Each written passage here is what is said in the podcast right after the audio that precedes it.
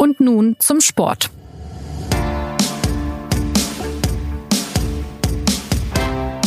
Am Freitag beginnt die Rückrunde der Fußball-Bundesliga. Der FC Bayern spielt dann bei der TSG Hoffenheim. Ja, und die größte Frage ist jetzt schon, werden die Bayern die sechs Punkte Rückstand auf Borussia Dortmund aufholen können? Der Kampf um die Meisterschaft ist einer von drei Themenbereichen, über die wir heute sprechen wollen. Daneben kümmern wir uns um die Kandidaten auf die Europapokalplätze und natürlich um den Abstiegskampf. Und damit herzlich willkommen zu unserer Rückrundenvorschau. Mein Name ist Christopher Geratz und bei mir sind heute meine Kollegen aus dem Sportressort, SZ-Fußballchef Christoph Kner und Sportredakteur Martin Schneider. Christoph Niko Kovac hat neulich im Trainingslager gesagt, dass der FC Bayern jetzt mit guten Leistungen und guten Ergebnissen den Druck auf den BVB erhöhen will. Ist das realistisch? Ich glaube, aufgrund der, der Geschichte ist es mit Sicherheit realistisch. Wenn die, wenn die Bayern sowas sagen, dann hören die Konkurrenten sicherlich schon mal drauf, weil Bayern natürlich dieses Image genießt, äh, dass ihnen, wenn sie ihre Körper straffen und wenn sie es mal ernst meinen, auch das ein oder andere gelingt.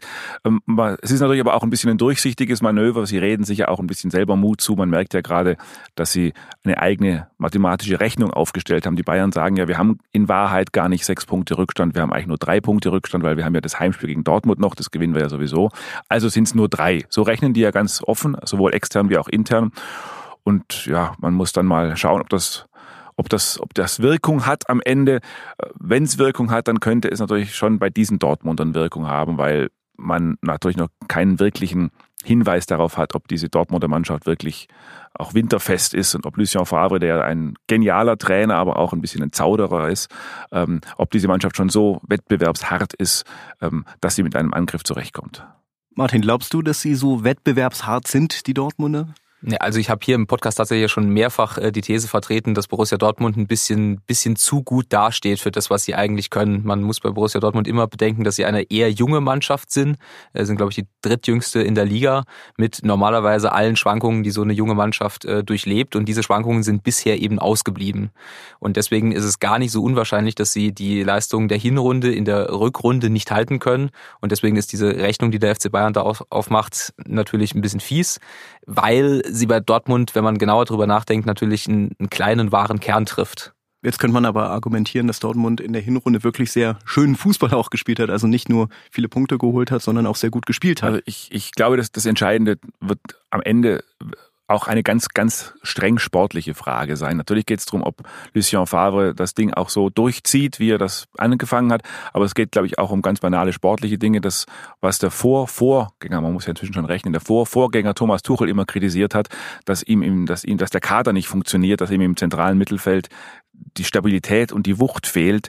Ähm, das hat Dortmund ja nun tatsächlich korrigiert, dieses Problem. Und da haben sie natürlich jetzt mit Witzel und Delaney tatsächlich zwei Spieler stehen, die für diese Wettbewerbshärte äh, auch stellvertretend stehen. Von daher ist, glaube ich, das die spannende Frage, ob diese beiden Spieler ausreichen, um diesen, um diesen Talentepool rechts und links um sich herum zu führen, oder ob die beiden dann irgendwann auch mal an die an die Grenzen der Überforderung geraten. Also ich finde, dass bei Borussia Dortmund, äh, es gibt in diesem Kader zwei Spieler, die, die wirklich nicht ausfallen dürfen. Das eine ist, ist Axel Witzel, der fürs äh, defensive Mittelfeld wirklich absolut entscheidend ist. Ein Stabilitätsfaktor, wie Christoph gerade gesagt hat. Und eben Marco Reus, der eben der, der Kapitän ist, der Spieler der Hinrunde war, auch dieser, der diesem äh, sehr jugendlichen Angriffsspiel eben das Stück Erwachsen, Erwachsensein eben mitbringt.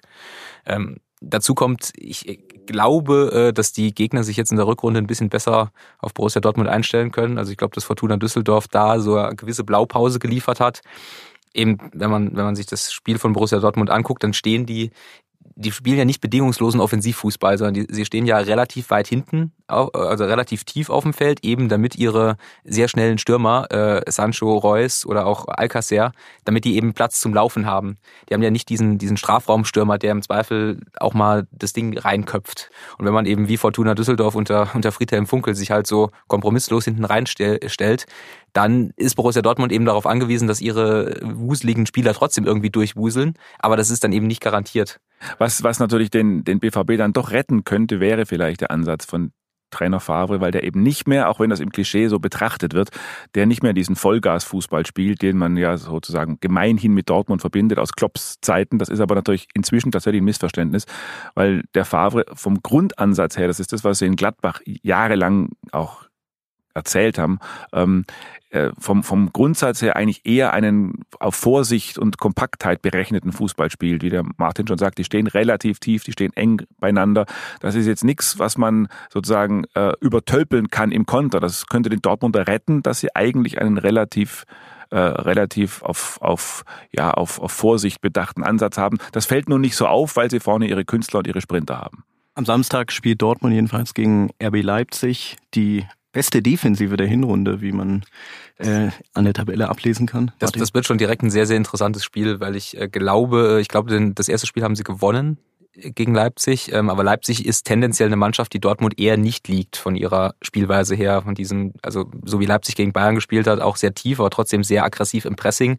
Und wenn du eben äh, diese, wenn du Sancho und Reus und diese, diese Flügelsprinter irgendwie unter Kontrolle kriegst, dann hat Dortmund nicht mehr, nicht mehr so viele Werkzeuge im Werkzeugkasten. Also das wird ein interessantes Spiel zum Auftakt. Der Kampf um die Meisterschaft, wer wird Meister, das hängt natürlich auch ein bisschen davon ab, wie der FC Bayern dann letztlich äh, spielen wird. Da hat sich in der Winterpause ja doch ein bisschen getan bei den Münchnern. Sie haben ähm, einen neuen Spieler be dazu bekommen, Alfonso Davis. Den konnte man jetzt beim Testturnier erstmals sehen in Düsseldorf. Der, wie ich soeben gelernt habe, Fonsi genannt wird. Das ist äh, gut ja. zu wissen, ja. ja. Das ist der Fonsi. Ja.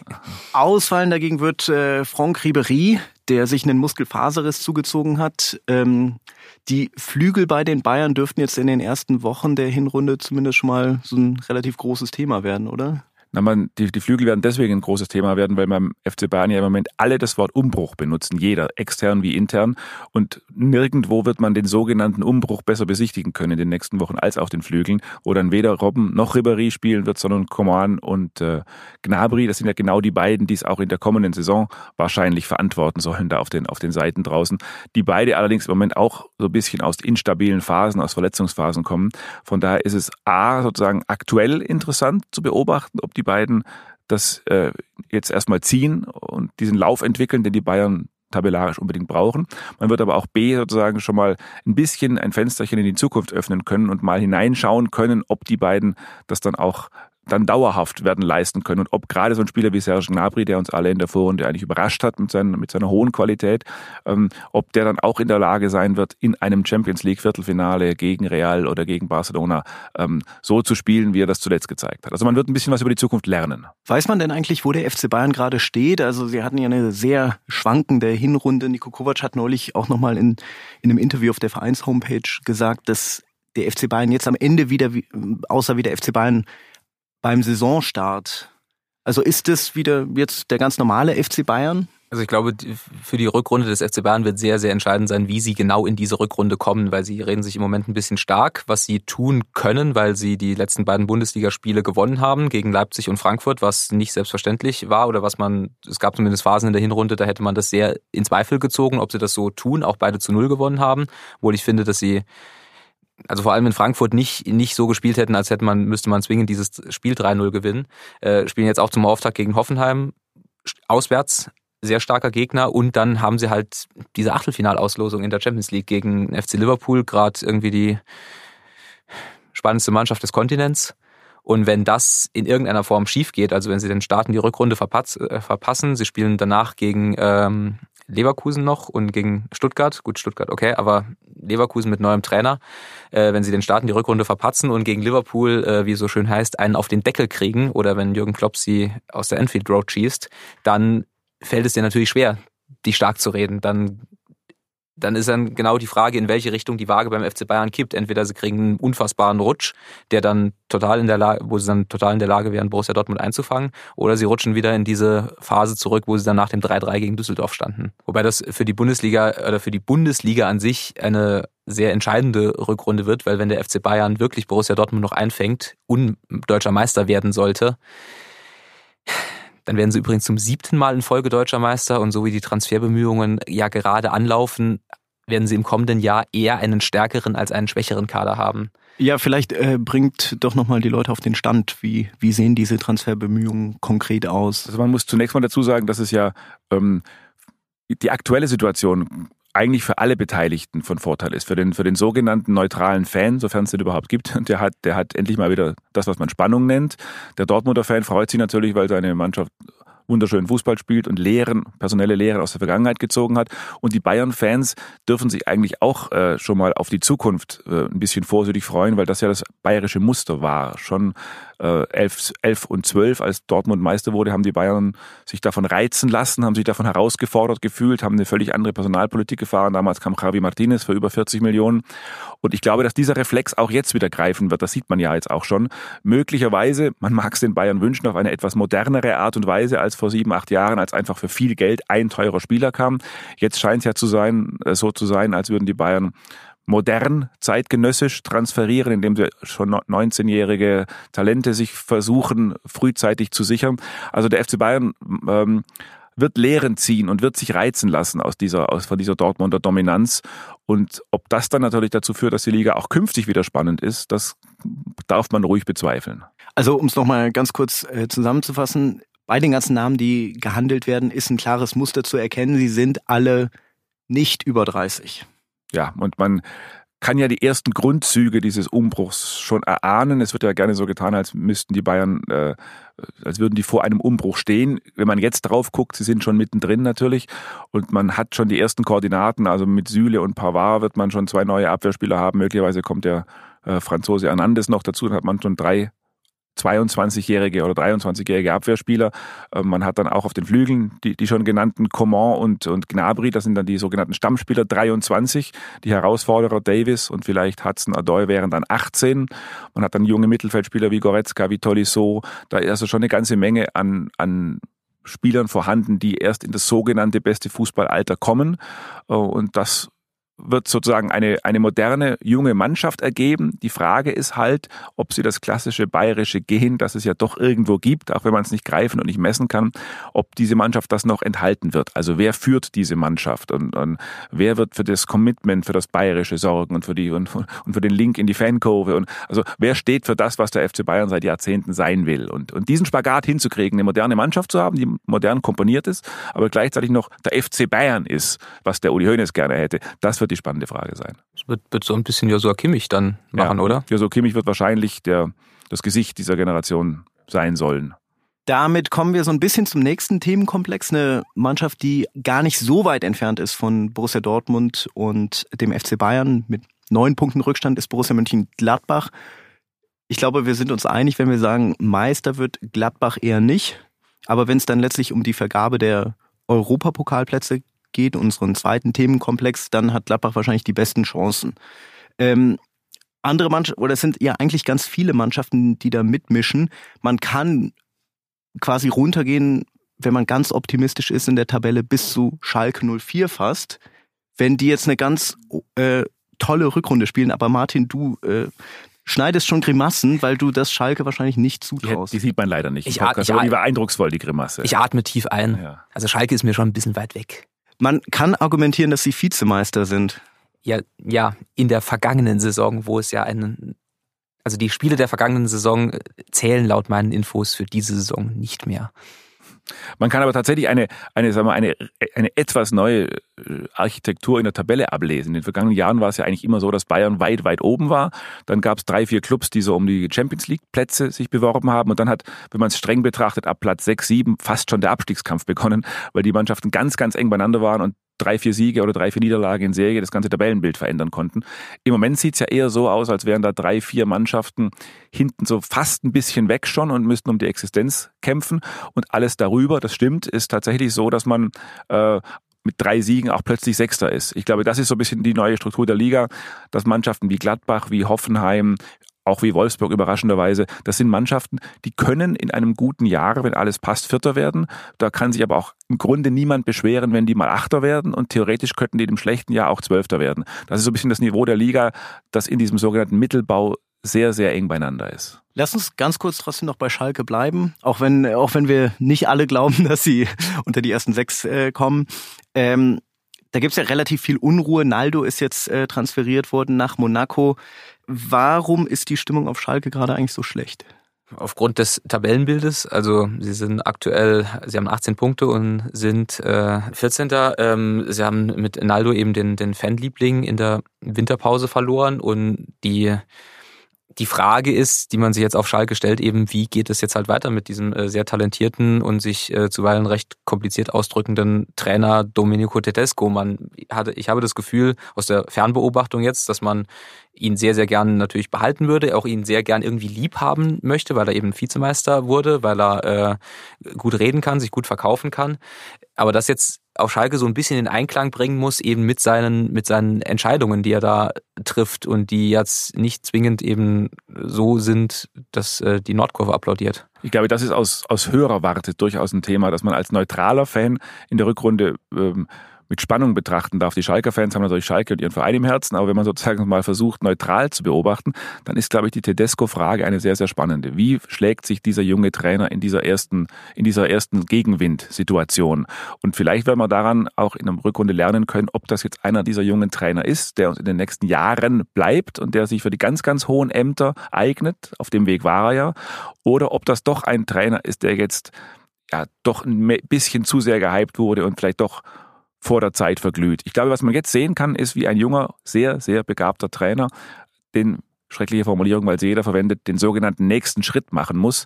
Man hat den Tedesco in der letzten Saison zu Recht bewundern dürfen dafür, wie er diesen gerne als untrainierbar bezeichneten Standort stabilisiert. Er ist, glaube ich, ein Trainer, der genau das extrem gut kann, eine Mannschaft stabilisieren, defensiv ausrichten, kompakt ausrichten. Und jetzt wird die Frage sein, ist er auch der Trainer, der eine Mannschaft inspirieren kann, der, der auch einen offensiven Spielstil beibringen kann. Dieser Beweis steht definitiv aus, auch aus seinen anderen Stationen her die ja noch nicht so viel sind, weil es noch ein bewundernswert junger Mann ist. Aber man wird jetzt in der Rückrunde, glaube ich, auch sehen können, ob da uns ein Dauertrainer-Talent bleibt und der in Klopp- und Tuchelhöhen aufsteigt oder ob er ein Bundesliga-Phänomen, ein zu früh gehyptes vielleicht bleibt. Einen ganz neuen Trainer gibt es ja, oder halbwegs neuen Trainer gibt es ja bei Bayer Leverkusen jetzt mit Peter Bosch, vormals äh, Borussia Dortmund. Ähm, die Hinrunde von Leverkusen war ja lange Zeit so ein bisschen vergleichbar mit der von Schalke, also relativ hoch gehandelt vor Saisonbeginn und dann wenig erfolgreich. Man, also Leverkusen hatte ja wirklich einen sehr talentierten Kader, hat man, habe ich zumindest gedacht vor Saisonbeginn. Die stehen jetzt ein bisschen besser da als Schalke, haben vor Weihnachten dann äh, Trainer Heiko Herrlich entlassen, sehr kurz vor Weihnachten, nach ich glaube zwei Siegen noch. Was ist denn jetzt in der Rückrunde von dieser Mannschaft mit dem neuen Trainer zu erwarten? Also vielleicht noch zur Trainerentlassung. Ähm, ich finde, ich fand diese Trainerentlassung sehr gut, ähm, was selten der Fall ist, weil man normalerweise ja äh, der Meinung ist, dass der Trainer immer das erste Opfer der Umstände ist. Aber ich glaube tatsächlich, dass Heiko Herrlich aus diesem Kader zu wenig rausgeholt hat und deswegen fand ich die Entscheidung der Verantwortlichen Leverkusen auch so ein bisschen bemerkenswert, ihn halt zu entlassen, weil man eben der Meinung ist, dass die Gesamtsituation nicht passt und nicht aus einer akuten Notlage heraus. Weil man hätte schon auch argumentieren können, wir versuchen es weiter mit ihm, weil wir sind jetzt nicht so äh, tief im Abstiegskampf wie zum Beispiel Schalke 04. Ich finde aber, dass dieser Leverkusener Kader einer der, der aufregendsten der Bundesliga ist und dass er ähm, auf jeden Fall individuell auf keinen Fall schlechter besetzt ist als zum Beispiel Gladbach oder Leipzig und dass man aus diesem Kader vor allem in der Offensive halt mehr rausholen kann. Ähm, Havertz, Brandt, äh, Alario, ähm, die, die zwei Benders, die im Zweifel halt für Stabilität sorgen können, Mitchell Weiser, ähm, den sie von Hertha geholt haben, Radetzky als Torwart, einer, ein überdurchschnittlicher Bundesliga-Torwart.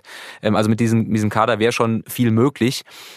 Die sehr, sehr entscheidende Frage ist natürlich, ob ausgerechnet Peter Bosch äh, in der Lage ist, äh, diesen Kader zu stabilisieren und die, die Leistungen planbarer zu machen, weil genau das ist ihm ja bei Borussia Dortmund nicht gelungen. Ich bin und bleibe da skeptisch, was, was dieses Konzept anbelangt, weil man natürlich solche Trainer einerseits bewundern darf für, ihre, für, ihre, für den klaren Weg, den sie vorgeben, für den klaren Spielstil. Und das ist ja einer, der hochattraktiv ist, wenn man guckt, was er bei Ajax angerichtet hat. Das war wirklich fürs Auge wunderschön. Trotzdem bin ich immer skeptisch bei Trainern äh, oder gegenüber Trainern, die deren, der hat denen so ein bisschen die Demut für das fehlt, was das Spiel erstmal stabilisiert, nämlich sozusagen äh, Peter Bosch ist ja keiner, der sozusagen auf ein wirklich auf ein defensives Zentrum Wert legt, der auf die Sechserposition Wert legt. Ähm, der meint, mit, mit, mit unserem Offensivfußball, mit unseren Mustern brauchen wir das gar nicht, um es mal etwas übertrieben zu sagen.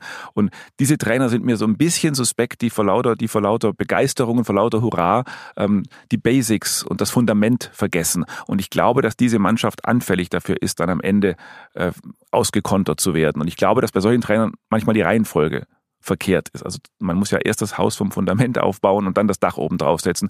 Und das sind so Trainer, die, die gleich die goldenen, die goldenen, die goldenen Türheber anbringen, aber so ein bisschen das Fundament vergessen. Und ich glaube, dass genau Leverkusen auf den ersten Blick wirkt das wie eine tolle Mannschaft für Bosch, weil sie eben so begabte Spieler hat. Aber genau Leverkusen stelle ich mir als die falsche Mannschaft für diesen Trainer vor, weil diese Mannschaft mit ihren ganzen jungen Genies eigentlich erstmal Stabilität braucht. Und dafür ist es, glaube ich, nicht der richtige Trainer. Ja, man, man könnte ja über ganz viele Mannschaften sprechen, die jetzt Hoffnungen auf den Europapokal haben. Wir müssen uns ein bisschen fokussieren, vielleicht noch auf eine Mannschaft, die relativ überraschend da auf dem fünften Platz steht, der VfL Wolfsburg, weil sie, ich habe es nachgeschaut, aus den vergangenen sechs Spielen 16 Punkte geholt haben, was wirklich sehr viel ist. Äh, also wie ist denen das gelungen und ähm, wird man die auch am Ende der Saison dort oben sehen können? Martin, du, du schaust wieder so ein bisschen skeptisch. Ähm, ja, also ich glaube nicht, dass sie sich für den Europapokal qualifizieren, weil Wolfsburg im Moment da steht, wo sie stehen, aus zwei Gründen. A, ähm, weil sie einen sehr guten Start hatten. Also sie hatten ein schweres Auftragprogramm mit Schalke und Leverkusen. Die Spiele haben sie beide gewonnen. Äh, Im ersten Spieltag, ich habe nochmal nachgeschaut, durch ein Tor in der 94. Minute durch ein Siegtor in der 94. Minute. Das gibt natürlich einen schönen Schub. Und äh, eine meiner Bundesliga-Thesen allgemein ist A, dass man profitiert, wenn man nicht international spielt, was sowohl Gladbach als auch Wolfsburg jetzt tun, eben weil dieser Termin in der Woche einfach wegfällt und der hat im Spitzensport eben einen riesen Einfluss. Und B, dass äh, in der Bundesliga die ersten fünf Spiele wichtiger sind als die nächsten fünf Spiele, weil man dann eben mit, mit weniger Druck in die Spiele gehen kann. Das hat taktische Gründe, man muss nicht zwingend das Spiel machen und man hat halt den, den berühmten Schwung. Und äh, zu Wolfsburg, ähm, da macht Bruno Labbadia, wo ich auch ein großer Freund davon bin, einfach das, was möglich ist. Also ich habe mir den Spielplan nochmal angeschaut. Sie haben eigentlich relativ konsequent gegen die Mannschaften gewonnen, gegen die man so gewinnen kann. Also gegen die Nürnbergs, Düsseldorfs und Augsburgs dieser Welt.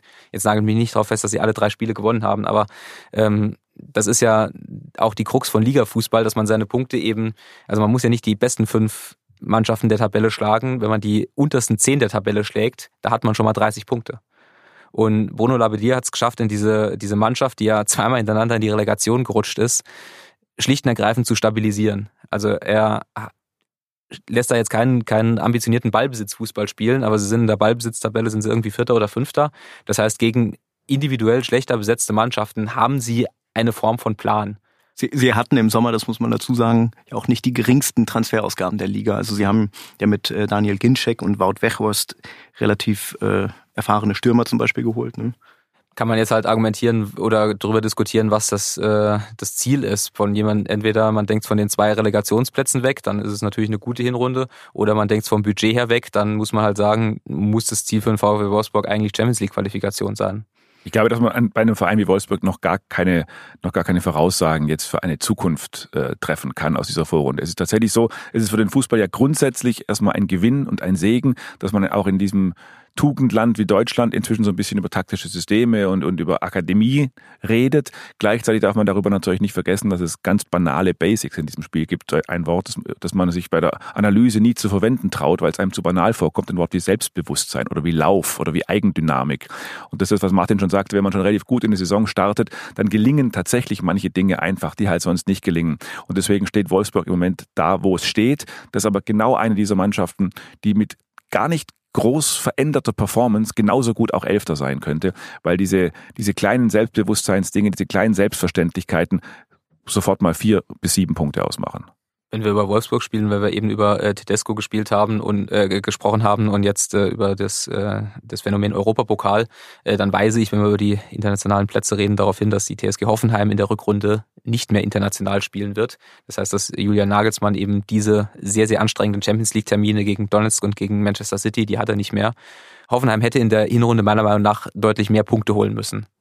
Ähm, ich finde, dass sie offensiv wahnsinnig attraktiven Fußball spielen. Äh, immer wenn ich sie gucke, dann sehe ich, dass Julian Nagelsmann sich da was ausgedacht hat, dass er auch auch Nagelsmann und Tedesco werden ja immer so in einem Atemzug genannt, eben weil sie hauptsächlich A, sehr jung sind und B, diesen äh, Titel des akademischen Trainers haben, sich aber in ihrem Fußball fundamental unterscheiden. Also Tedesco hat einen krassen Defensivansatz und Julian Nagelsmann auf der anderen Seite einen krassen Offensivansatz, der ihn, finde ich, die Champions League gekostet hat, der aber, glaube ich, dass wenn er in der Rückrunde die Zeit hat, sich äh, auf die Bundesliga zu fokussieren, da einige Punkte bringen wird.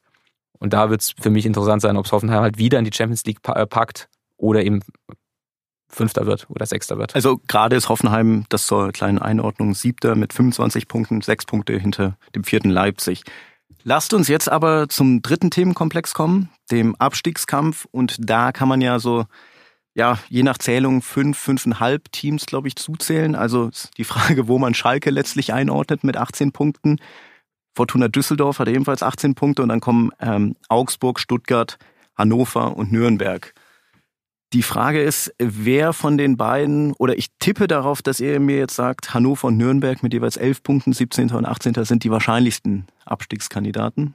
Also bei, bei Nürnberg, da fehlt einem so ein bisschen die Fantasie, sich vorzustellen, wie, wie die da wirklich äh, einen Lauf entwickeln sollen. Und wenn man, wenn man jetzt mal von elf Punkten redet, dann müssten die ja eine Rückrunde spielen, in der sie 25 Punkte holen oder so, wenn es nach normaler Zählung geht. Und da fehlt einem im Moment so ein bisschen die Fantasie, weil man in der Mannschaft den Individualisten nicht sieht. Man sieht auf dem Konto auch nicht die Euro, die einen Individualisten in der Winterpause besorgen sollten. Ähm, der Trainer macht das, was man aus der Ferndistanz sieht, und der Trainer macht das, was er kann, aber irgendwie ist das halt einfach limitiert. Da fehlt einfach, ich glaube, da fehlt ganz banal die Qualität äh, für, für einen Lauf. Auch so eine Mannschaft kann dann, wir haben ja über die banalen Dinge dieses Sports schon gesprochen, auch so eine Mannschaft kann plötzlich in einen Flow reinkommen, aber tatsächlich fällt es mir schwer vorzustellen, ähm, dass die jetzt plötzlich drei, vier Spiele in Folge gewinnen und das muss man bei der Punktezahl. Martin, fällt dir irgendwas ein oder fällt dir irgendwas ein, was gegen die äh, anderen Mannschaften spricht?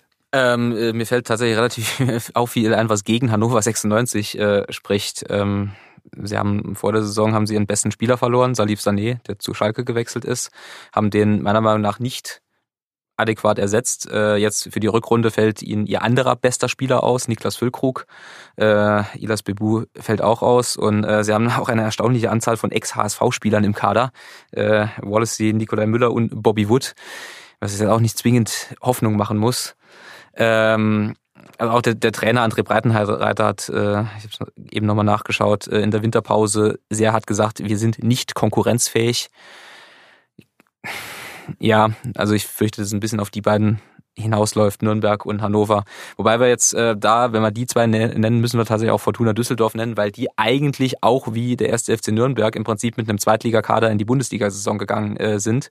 Meiner Meinung nach mit dem Unterschied, dass Friedhelm Funkel eben eben da auch einen Friedhelm Funkel Fußball spielen lässt, eben auch mit einem Fußball, den, wie ich finde, man so einem Abstiegskandidaten eben verpassen muss. Knallharte Konzentration auf die Defensive und auf einfache Tore, Standards und Konter. Und, und da, damit guckt er halt, wie weit er kommt. Und sie haben, glaube ich, tatsächlich auch ein bisschen besser transferiert als der Club, möglicherweise auch, weil sie drei Euro mehr auf dem Konto haben. Aber bei, bei Düsseldorf sehe ich zum Beispiel diese Individualisten, die mal, die natürlich nicht jedes Spiel entscheiden, sonst würden sie nicht bei Düsseldorf spielen, aber die mal die Qualität haben, mal ein Spiel zu entscheiden. Wie der berühmte Herr Luke Bacchio, der dreimal den Herrn Neuer bezwungen hat. Also so einen Spieler, ganz banal gesagt, so einen Spieler hat der Club nicht. Und bei Nürnberg, bei Düsseldorf gibt's da zwei, drei von der Qualität und das kann am Ende ein 1-0-Sieg sind drei Punkte. Das kann am Ende die, den, den Unterschied ausmachen. Ich glaube, dass der, der Kollege Kölner sich eben versucht, so ein bisschen auf diese Offensive zu konzentrieren, was dann dazu führt, dass der FC Nürnberg ihm auch ständig abgeschossen wird von Dortmund und sogar Schalke, sogar Schalke hat gegen Nürnberg fünf Tore geschossen. Das mal vorstellen. Sogar. Ja. Nochmal ganz kurz zu Fortuna Düsseldorf. Da war ja einiges los am Wochenende. Ihr hattet Friedhelm Funke schon mal angesprochen. Kann jemand von euch kurz zusammenfassen, was da los war? Also, also man, man darf ja keine, keine, man sollte ja keine Wertungen loswerden, aber wer, wer so einen krassen emotionalen Fehler begeht, wie, wie diese Vereinsführung, äh, der müsste sich am Ende der Saison eigentlich auch nicht wundern, wenn es dann plötzlich nach hinten losgeht. Wahrscheinlich wird jetzt der gegenteilige Effekt einsetzen, ein Solidarisierungseffekt, alle werden zu Funkel stehen, die, die Mannschaft, die Kurven. Von daher könnte es am Ende sogar in die richtige Richtung gehen, aber das wäre natürlich dann nicht geplant gewesen. Also den Funkel in einer Phase öffentlich anzuzählen, den eigenen Trainer ihm öffentlich eine Vertragsverlängerung zu verweigern, wenn man gerade in einer Woche, in der englischen Woche neun Punkte geholt hat, wenn man gerade Dortmund geschlagen hat, wenn man in der Tabelle sich gerade von unten ein bisschen befreit hat, dann die Welle so brutal zu brechen in der Winterpause, in der man eigentlich Ruhe hatte, das ist schon höhere Kunst. Und das, das kann auch kein, das kann auch kein Plan und keine Strategie sein. Das war einfach, wie ich finde, äh, eine grandiose Albernheit. Also ich finde, äh, wenn wir so ein bisschen Strich drunter machen wollen, es wird schon auf diese drei Mannschaften hinauslaufen, also Nürnberg, Hannover und Düsseldorf. Und die Frage ist dann halt, wer Relegation gegen St. Pauli oder Union Berlin spielen darf. Ich glaube halt, also, dass man den VfB Stuttgart immer mit einer Sonderbrille betrachten muss, weil das tatsächlich eine Extremistenmannschaft in all den letzten zehn Jahren gewesen ist. Ganz schlechte Vorrunden, grandiose Rückrunden, ganz schlechte Vorrunden, grandiose Rückrunden, komplett unberechenbar. Und das ist sozusagen, abgesehen vom nackten Ergebnis, auch das Enttäuschende an diesem Verein im Moment, dass man dachte, mit diesem äh, in, in der weltweit gereisten, sehr raffinierten, listigen Kaderplaner Reschke würde man, würde man sozusagen dem Verein die Launen abtrainieren. Und so sah es ja auch ein bisschen aus. Aber genau das ist offenbar nicht gelungen. Und das macht natürlich so ein Umfeld auch durchaus auch abstiegsgefährdet. Natürlich hat der VfB die besten Individualisten, wenn die alle mal gesund wären. Aber das hat natürlich gleichzeitig zum Traditionsverein auch ein ganz tückisches Umfeld. Wenn die Kurven mal anfangen, sich abzuwenden und auf den umstrittenen Präsidenten wieder loszugehen, dann hat man da ganz schnell wieder eine Stimmung im Kessel, ähm, die auch sofort nach unten schwappt. Also da sehe ich jetzt noch keinen sicheren der, Klassenerhalt. Der Trainerwechsel mitten in der Saison von Taifun Korku zu Markus Weinziel hat jetzt auch nicht, ähm, sagen wir, alles gewendet äh, in Stuttgart. Also er hat neun Punkte aus zehn Spielen geholt. Das ist äh, nicht super viel. Ja, also ich finde, dass Taifun Korkut halt eben in die Saison mit, auch mit einem falschen Ansatz gegangen ist, nämlich dass er mit einer Mannschaft, mit der man durchaus, wie ich finde, offensiv hätte spielen können oder zumindest einen Offensivplan hätte entwickeln können, hat er, glaube ich, versucht, das Erfolgskonzept der äh, Rückrunde fortzusetzen, nämlich wahnsinnig tief stehen und irgendwie das 1-0 schießen flapsig formuliert. Ähm, und dann sind wir wieder, was ich eben gesagt habe, äh, in dieser Negativspirale, wenn man eben mies in die Saison reinkommt, dann äh, ist äh, die Tabelle lügt ja nicht, wie wir alle seit Felix Magath wissen. Ähm, und dann, wenn, wenn du da halt auf 18 stehst, dann wird der Verein nervös. Und das führt dann aber auch wiederum ganz konkret dazu, dass du eben auf dem Spielfeld ähm, agieren musst. Und taktisch gesehen ist agieren immer schwieriger als reagieren. Und dann wenn du dann zu Hause gegen Abstiegskandidaten spielst, dann stellt der sich natürlich fröhlich hinten rein und sagt, äh, lass die mal machen. Und weil sie 18 da sind, machen sie natürlich dann den Fehler im Aufbau und dann kontern, kontern wir eben.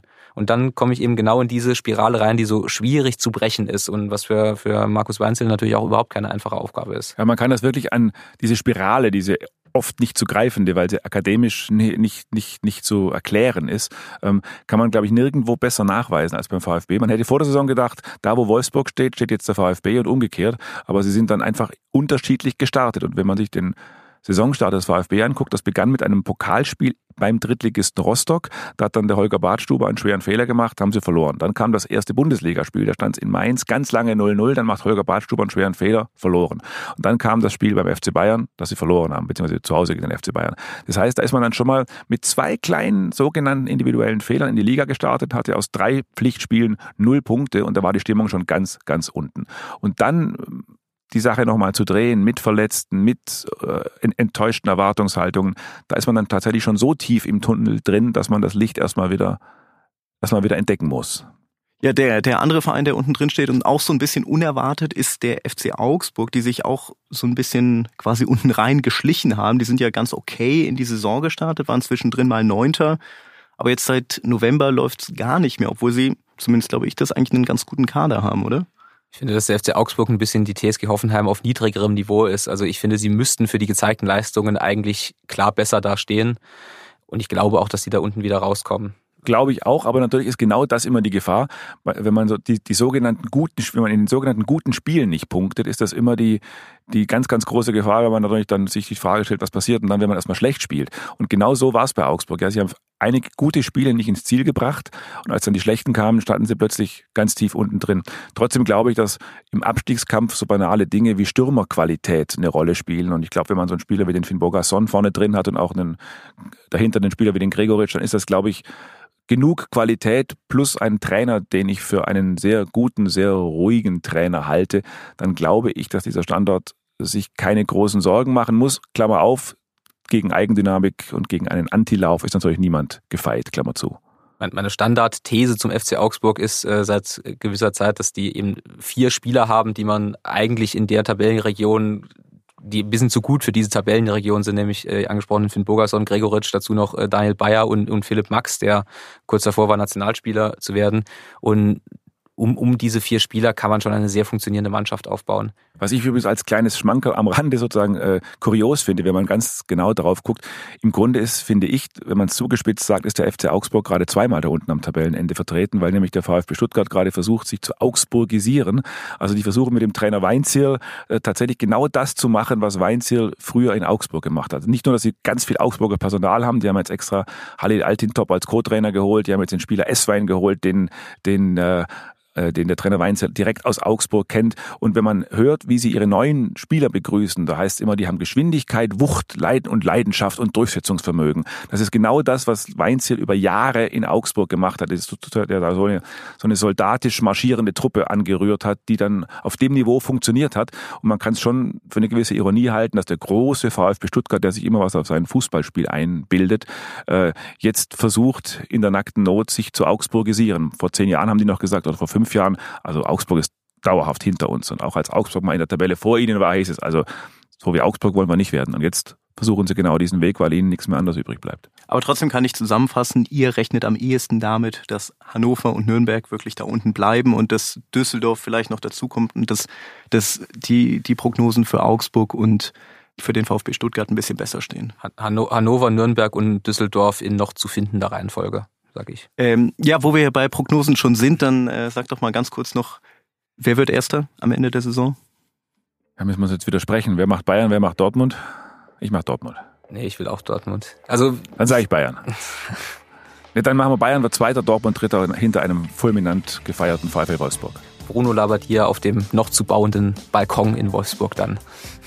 Also, am Freitag spielt der FC Bayern gegen die TSG Hoffenheim. Schauen wir mal, wie die Bayern in die Rückrunde starten. Das war's für heute von und nun zum Sport. Ähm, nächste Woche geht's dann weiter wahrscheinlich mit Tennis zu den Australian Open. Oder Handball, je nach äh, Fortgang Handball, des Turniers. Je nach Fortgang des Turniers. Also, danke fürs Zuhören. Wenn Sie Fragen, Anregungen, Kritik haben, schreiben Sie uns an podcast.sz.de. Bis zum nächsten Mal.